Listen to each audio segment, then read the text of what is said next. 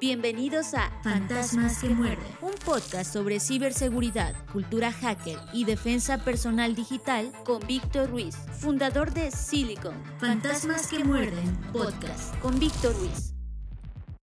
Sin luz no solo la ciudad queda a oscuras. El tráfico, las comunicaciones, el almacenamiento de medicinas, la distribución de agua potable y los mecanismos de seguridad en bancos o locales comerciales, todo dejaría de funcionar. Esto puede pasar tras un ciberataque a infraestructuras críticas. La presidencia de Estados Unidos acaba de emitir una advertencia diciendo que es probable que se produzca un ataque de este tipo de gran envergadura orquestado por Rusia. Un ataque cibernético planeado y desarrollado por un gobierno extranjero, en este caso Rusia. Lo más probable es que a quienes no vivimos en Estados Unidos pues no nos vaya a afectar directamente. Pero ¿han pensado qué tan protegida está la infraestructura de nuestros países para hacer frente a un hackeo a gran escala?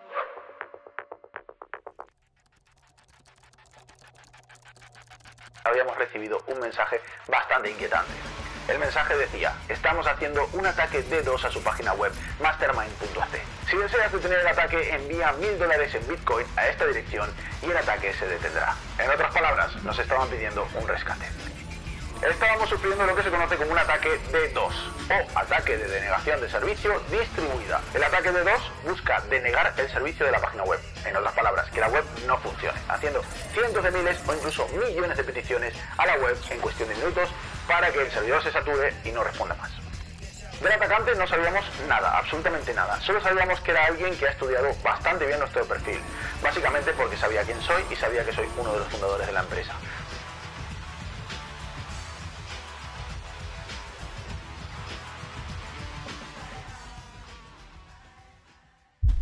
Estás escuchando Fantasmas que muerden con Víctor Ruiz.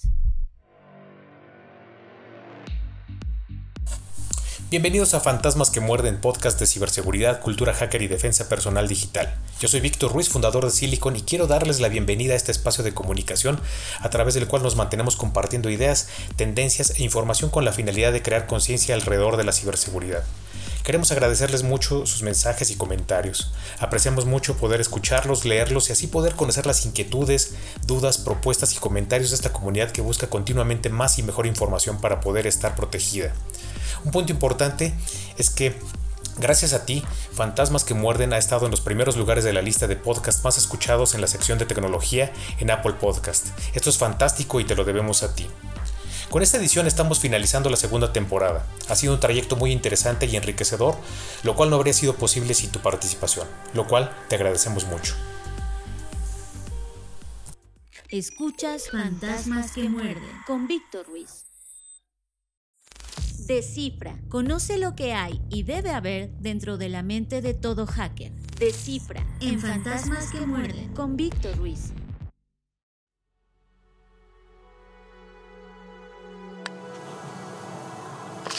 Una amenaza persistente avanzada, APT por sus siglas en inglés, es un tipo de ataque cibernético sofisticado y dirigido que implica una serie de acciones prolongadas y cuidadosamente planificadas por parte de un adversario para obtener acceso no autorizado a un sistema o red de computadoras.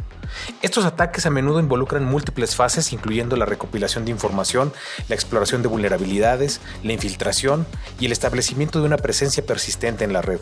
Los atacantes pueden utilizar técnicas de evasión y de ocultación para evitar la detección y el análisis de sus actividades. Las APT a menudo son perpetradas por grupos de hackers altamente motivados y financiados, incluyendo Estados-nación, organizaciones criminales y grupos de activistas. Estos ataques pueden ser especialmente peligrosos ya que los adversarios pueden tener acceso a información confidencial como secretos comerciales, propiedad intelectual, información personal y datos financieros.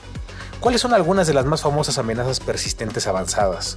Hay varias APT que se han vuelto famosas debido a su alcance, sofisticación y efectividad en causar daño.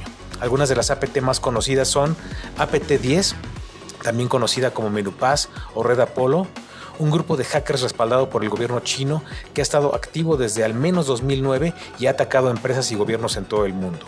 También está APT-28, también conocido como Fancy Bear, un grupo de hackers respaldado por el gobierno ruso que se cree que ha estado activo desde al menos 2008 y ha sido responsabilizado por una serie de ciberataques importantes, incluido el hackeo del Comité Nacional Demócrata de los Estados Unidos durante las elecciones presidenciales de 2016. También tenemos a APT-29, conocido como Cozy Bear, otro grupo de hackers respaldado por el gobierno ruso que se cree que ha estado activo desde al menos 2008 y ha sido responsabilizado por una serie de ciberataques importantes, entre ellos algunas de las empresas más importantes de los Estados Unidos. También está APT-32, que es también conocido como Ocean Lotus, un grupo de hackers respaldado por el gobierno vietnamita que ha estado activo desde al menos 2012 y se ha centrado en objetivos en el sudeste asiático. También está APT-41, un grupo de hackers chino que ha estado activo desde al menos 2012 y ha llevado a cabo una amplia gama de ciberataques, incluido el robo de propiedad intelectual, el espionaje y el secuestro de criptomonedas. Es importante tener en cuenta que hay muchas otras APT que no se han vuelto famosas, pero que aún representan una amenaza importante para las empresas y organizaciones en todo el mundo. ¿Por qué son peligrosas las amenazas persistentes avanzadas? Por varias razones. Sofisticación. Las APT son ataques altamente sofisticados que involucran un alto nivel de planificación, habilidad y recursos por parte de los atacantes. Esto hace que sea difícil detectar y defenderse de estas amenazas. Persistencia. Como su nombre lo indica, las APT son persistentes, muy persistentes. Los atacantes trabajan duro para mantener su acceso a los sistemas objetivo el mayor tiempo posible, lo que les permite recopilar información confidencial y causar daños significativos. También tienen objetivos específicos. Las APT se dirigen a objetivos específicos como empresas, gobiernos y organizaciones críticas de infraestructura, lo que significa que los atacantes están interesados en datos altamente valiosos y pueden causar un daño significativo. Hacking financiado por el Estado. Muchos grupos de APT están financiados por los estados y tienen la capacidad de llevar a cabo ataques altamente sofisticados y persistentes, lo que significa que tienen más recursos y habilidades que los hackers individuales o grupos criminales. Vulnerabilidades no detectadas. Las APT a menudo explotan vulnerabilidades que aún no se han detectado y corregido. Los atacantes utilizan estas vulnerabilidades para infiltrarse en, en sistemas objetivo y mantener su acceso durante largos periodos de tiempo. En resumen, las amenazas persistentes avanzadas son peligrosas porque son sofisticadas, persistentes, se dirigen a objetivos específicos, están financiadas por estados y explotan vulnerabilidades no detectadas para causar daño. ¿Cuál es tu opinión acerca de estas amenazas persistentes avanzadas? ¿Crees que puedan seguir creciendo en este entorno en el que estamos viviendo actualmente? Esperamos tus comentarios en nuestras redes sociales.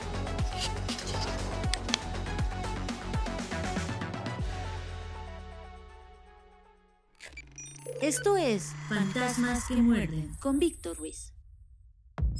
Hackerpedia, lo que necesitas saber acerca del mundo del hacking. Hackerpedia, En Fantasmas que muerden. con Víctor Ruiz.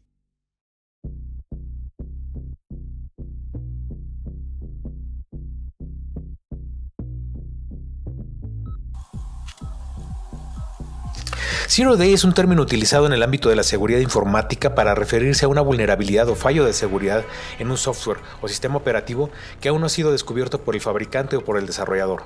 Por lo tanto, no hay una solución o parche disponible para proteger contra este tipo de exploits. El término Zero Day proviene del hecho de que los atacantes aprovechan estas vulnerabilidades antes de que el desarrollador tenga conocimiento de ellas y tenga la oportunidad de corregirlas, es decir, desde el día cero en que se descubre la vulnerabilidad. Los exploits de Zero, Day son especialmente peligrosos porque pueden ser utilizados para atacar sistemas informáticos y acceder a información privada sin que los usuarios tengan conocimiento de que están siendo atacados. Por lo tanto, es importante que las empresas y los usuarios tomen medidas de seguridad para protegerse contra estos ataques, como la instalación de software de seguridad y la actualización regular de los sistemas operativos y aplicaciones. ¿Cuáles han sido algunos de los ataques más famosos de Zero Day? Por ejemplo, Stuxnet. Stuxnet fue un malware altamente sofisticado descubierto en 2010 que se utilizó para atacar sistemas de control industrial, específicamente los sistemas SCADA que controlan las centrifugadoras de enriquecimiento de uranio en las plantas nucleares de Irán. Stuxnet utilizó varios exploits de Zero Day para propagarse y tomar el control de los sistemas objetivo. WannaCry fue un ransomware descubierto en 2017 que se propagó rápidamente a nivel mundial y afectó a miles de organizaciones en todo el mundo. WannaCry utilizó un exploit de Zero Day en el protocolo SMB de Windows para propagarse a través de las redes. Heartbleed fue una vulnerabilidad de seguridad descubierta en 2014 en la biblioteca OpenSSL utilizada para la encriptación de comunicaciones seguras en Internet. La vulnerabilidad permitía a los atacantes leer información confidencial como contraseñas y claves de, cifrado de servidores web afectados. Pegasus es un spyware desarrollado por la empresa israelí NSO Group que se ha utilizado para espiar activistas, periodistas y políticos en todo el mundo. Pegasus utiliza varios exploits de Zero Day para eludir la seguridad de los dispositivos móviles y tomar el control completo del dispositivo. Estos son solo algunos ejemplos de los ataques de Zero Day más famosos que se han descubierto en los últimos años y demuestran la importancia de estar siempre vigilantes en cuanto a la seguridad informática y tomar medidas para protegerse contra estos tipos de ataques. ¿Cómo podemos protegernos contra un ataque de Zero Day? La protección contra los ataques de Zero Day puede ser un desafío, ya que estos exploits pueden eh, explotar vulnerabilidades en el software que aún no han sido identificadas por los desarrolladores. Sin embargo, aquí hay algunas medidas que los usuarios pueden tomar para reducir el riesgo de sufrir un ataque de Zero Day. 1. Mantener el software actualizado. Es importante mantener el software de los dispositivos y sistemas actualizados, ya que los fabricantes a menudo lanzan parches y actualizaciones para corregir las vulnerabilidades conocidas.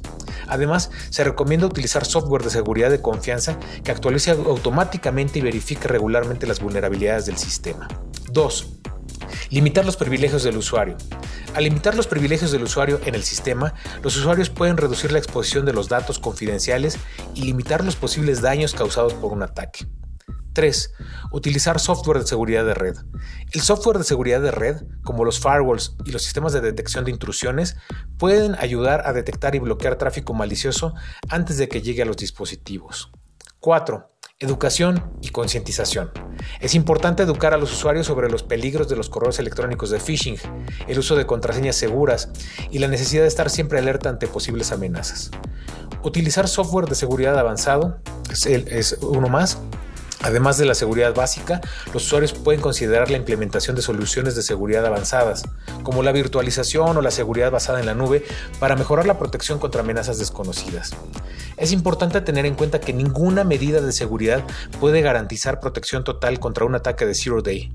Por lo tanto, la combinación de múltiples medidas de seguridad y la vigilancia constante son fundamentales para reducir el riesgo de un ataque de este tipo. ¿Qué te parecen los ataques de Zero Day? ¿Crees que se puedan contener en el futuro? Esperamos tus comentarios en nuestras redes sociales.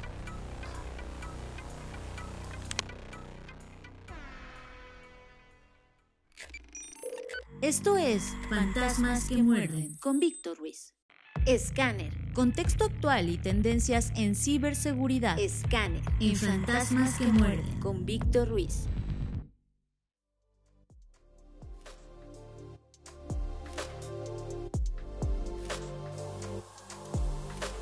El panorama de amenazas es complejo y las tácticas utilizadas por los cibercriminales están en constante evolución. En este juego interminable parece que sin importar los avances en ciberseguridad que los buenos hagan, siempre están en un estado perpetuo de seguimiento. A medida que las tácticas evolucionan, también deberían evolucionar los planes de preparación. Todas las empresas, independientemente de su tamaño, deberían tener un conjunto de planes de respuesta a incidentes que consideren una variedad de situaciones. Por ejemplo, la acción que se tome ante un ataque de ransomware contra descubrir que un empleado está haciendo algo malicioso es muy diferente. Tener un manual que considere muchos escenarios asegura que no se omita nada. Después de todo, lo último que cualquier empresa quiere hacer durante una crisis es tener una respuesta improvisada ante el incidente. La respuesta a incidentes requiere una planificación meticulosa. Esto es algo con lo que las empresas más pequeñas a menudo tienen dificultades. Aunque no todas las organizaciones tienen los recursos para planificar para cada escenario potencial, el objetivo es llegar a un punto de satisfacción. Las siguientes consideraciones harán que el proceso sea menos complejo. 1. Conozca sus activos. Identifique los activos críticos y establezca pasos para reactivarlos en caso de un fallo. Por ejemplo, cree una lista de los sistemas internos que son esenciales para la función del negocio diario. No tiene que ser un ciberataque lo que los desactive. Las fallas de hardware, los desastres naturales y las actualizaciones defectuosas pueden causar interrupciones. Independientemente de la causa, tener un plan en marcha acelera el proceso de recuperación. Dado que incluso los planes de backup y recuperación cuidadosamente construidos pueden ser comprometidos en un ataque, son importantes las medidas de protección adicionales como la resiliencia cibernética. Por ejemplo, en previsión de un ataque de ransomware, mantenga varias copias de respaldo en diferentes dominios. De igual manera, considere soluciones de backup que no permitan que un atacante reescriba, cifre o modifique copias de seguridad anteriores. Igualmente importante, mantenga un historial de puntos de restauración y copias de seguridad que no puedan ser comprometidos. Esto permitirá restaurar una copia buena de una instantánea anterior. Aunque no todos los ataques de malware son ransomware, la capacidad de recuperar datos rápidamente después de un incidente es esencial para minimizar el tiempo de inactividad y reanudar así las operaciones comerciales normales. Tómese el tiempo para aprender, la ciberseguridad es desafiante porque incluso con los pasos correctos y todas las casillas correctas marcadas, una empresa todavía puede ser víctima de un ataque. Sin embargo, cada encuentro con un incidente de seguridad es también una oportunidad para aprender. Para aquellos que les gusta profundizar, se pueden obtener valiosos conocimientos sobre cómo un usuario encontró inicialmente una amenaza. Puede haber algo anterior a sus acciones que se pueda mejorar. Tal vez hicieron clic en un correo electrónico que pasó el filtro de spam Existen oportunidades adicionales cuando los usuarios informan sobre un correo electrónico sospechoso. Aproveche la oportunidad para aprender cómo llegó a su bandeja de entrada. Aquí es donde un tipo eh, o un equipo completo de tecnologías de información o de soporte realmente pueden ayudar. También es donde la experiencia puede marcar una gran diferencia. Otra cosa, planifique y practique. No hay un plan de respuesta a incidentes universal. Tenga planes para una variedad de incidentes de seguridad que puedan anticipar. Un empleado haciendo algo malintencionado que requiere que sea despedido de inmediato requiere un, recurso de acción diferente que el descubrimiento de una violación de terceros. Para cada escenario, cree un manual para asegurarse de que no falta nada. No espere a que ocurra un incidente para probar la efectividad de los planes. Para identificar brechas y lograr un nivel deseado de confianza, es importante realizar un simulacro de vez en cuando. Reflexione sobre cómo fueron las cosas y busque áreas de mejora. También practique y luego revise los planes anualmente. Una vez que se logra un nivel de comodidad, esto no significa que nunca vuelva a practicar. La confianza simplemente disminuye la frecuencia de revisión de los planes. A medida que cambien las tácticas, también deben hacerlo los planes de respuesta. Una buena regla general es que una vez que tiene confianza en sus planes, los revise anualmente. Los planes de respuesta a incidentes son imprescindibles para empresas de todos los tamaños, debido a que no es una cuestión de si una organización experimentará un incidente, sino cuándo. Tener un plan documentado para detectar, contener y responder es crítico. La planificación y la práctica pueden minimizar en gran medida el tiempo necesario para recuperar datos críticos, de modo que las empresas puedan reducir el tiempo de inactividad e incluso mantener las operaciones durante un incidente. ¿Qué opinas de este tipo de planes de respuesta a incidentes? ¿Crees que son necesarios para las compañías? ¿Cómo podrían hacer las empresas y las organizaciones y los gobiernos para tener un plan de respuesta a incidentes cada vez más eficiente? Esperamos tus comentarios en nuestras redes sociales.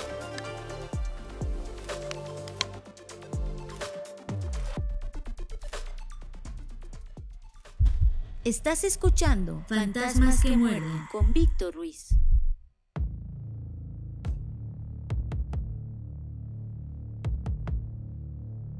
Antes de concluir este episodio les comentamos que tenemos acuerdos con dos organizaciones certificadoras internacionales, CertiProf y CertJoin, a través de las cuales les ofrecemos certificarse en ciberseguridad o hacking ético a costos accesibles. Te invitamos a que agregues alguna de estas certificaciones oficiales a tu currículum. Para obtener más información visita nuestra página web www.silicon.com. No dejes pasar esta oportunidad. Nuevamente les pedimos que nos dejen una reseña o una calificación en los sistemas de podcast en donde nos escuchan. También les pedimos que nos envíen sus comentarios a nuestras diferentes redes sociales y que nos hagan saber los temas que les gustaría escuchar en este podcast. Porque recuerden, este es un espacio abierto para que toda la comunidad participe y genere valor. Los esperamos en la siguiente edición de Fantasmas que Muerden. Yo soy Víctor Ruiz y me pueden encontrar en Twitter, Facebook, LinkedIn, YouTube Medium, Spotify, Telegram, Discord, Apple Podcast, Amazon Music y Google Podcast como Silicon, S-I-L-I-K-N. Muchas gracias por escucharnos. Permanezcan ciberseguros. Esto fue Fantasmas que Muerden, un podcast presentado por la startup de ciberseguridad Silicon. Fantasmas que Muerden con Víctor Ruiz.